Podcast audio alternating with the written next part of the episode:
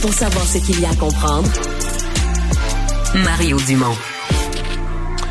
Alexandre, tu nous parles d'une tradition qui est ressuscitée en Inde? Oui, parce que dans l'État de l'Assam en Inde, ça fait huit ans qu'une pratique est interdite, celle du combat d'oiseaux plus précisément des passereaux. Parce que oui, ça ressemble... pas des combats de coq, là. Pas des combats de coq, mais c'est, on se comprend, très, très similaire. Les passereaux qui sont de, comme de plus petits oiseaux qui peuvent devenir très agressifs dans certaines circonstances. Ben, on les faisait se battre, semble-t-il, depuis le 18e siècle. Il y a un roi qui aurait assisté à deux des combats d'oiseaux et ce serait devenu une tradition, un spectacle populaire à l'occasion de la fête de la moisson, justement, dans le mois de janvier en ce moment.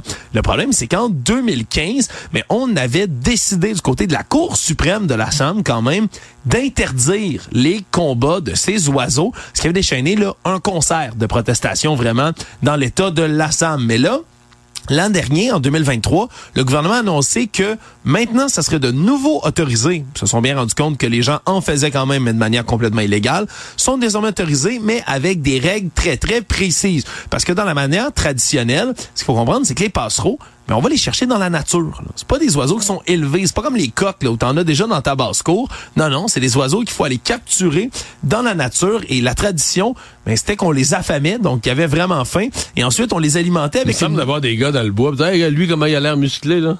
Exact. Puis là, ils regardent puis ils disent bon, ben maintenant, on va les capturer. Parce qu'ils les capturent puis ils les élèvent. Là. Il y a des éleveurs qui font ça depuis des décennies. C'est une tradition dans leur famille. Et là, ben avant, on leur donnait un mélange. Attention, excitant d'épices avec du cannabis, du poivre, de la cannelle et des clous de girofle. Ce qui avait comme tendance à faire rendre les oiseaux un peu fous qui se rentraient l'un et l'autre dedans, mais maintenant avec des règles beaucoup plus précises. On doit les hydrater, les nourrir, les relâcher dans la nature en parfaite santé désormais. Il y a même des arbitres, trois juges aussi qui jugent maintenant les combats de passereaux. Les ambulanciers pas d'ambulancier, mais quand même, là, on peut comprendre qu'on arrête le combat maintenant. après deux, trois coups de bec, quand il y a un oiseau qui a l'air d'être en train d'en dominer un autre, on laisse pas de chance euh, à celui qui est dans la perte de, revenir. Puis dans la, exactement, on veut remettre les passereaux dans leur état de santé le plus complet, dans la nature. Donc une tradition un peu étrange quand même, mais qui refait surface maintenant beaucoup plus encadrée qu'auparavant.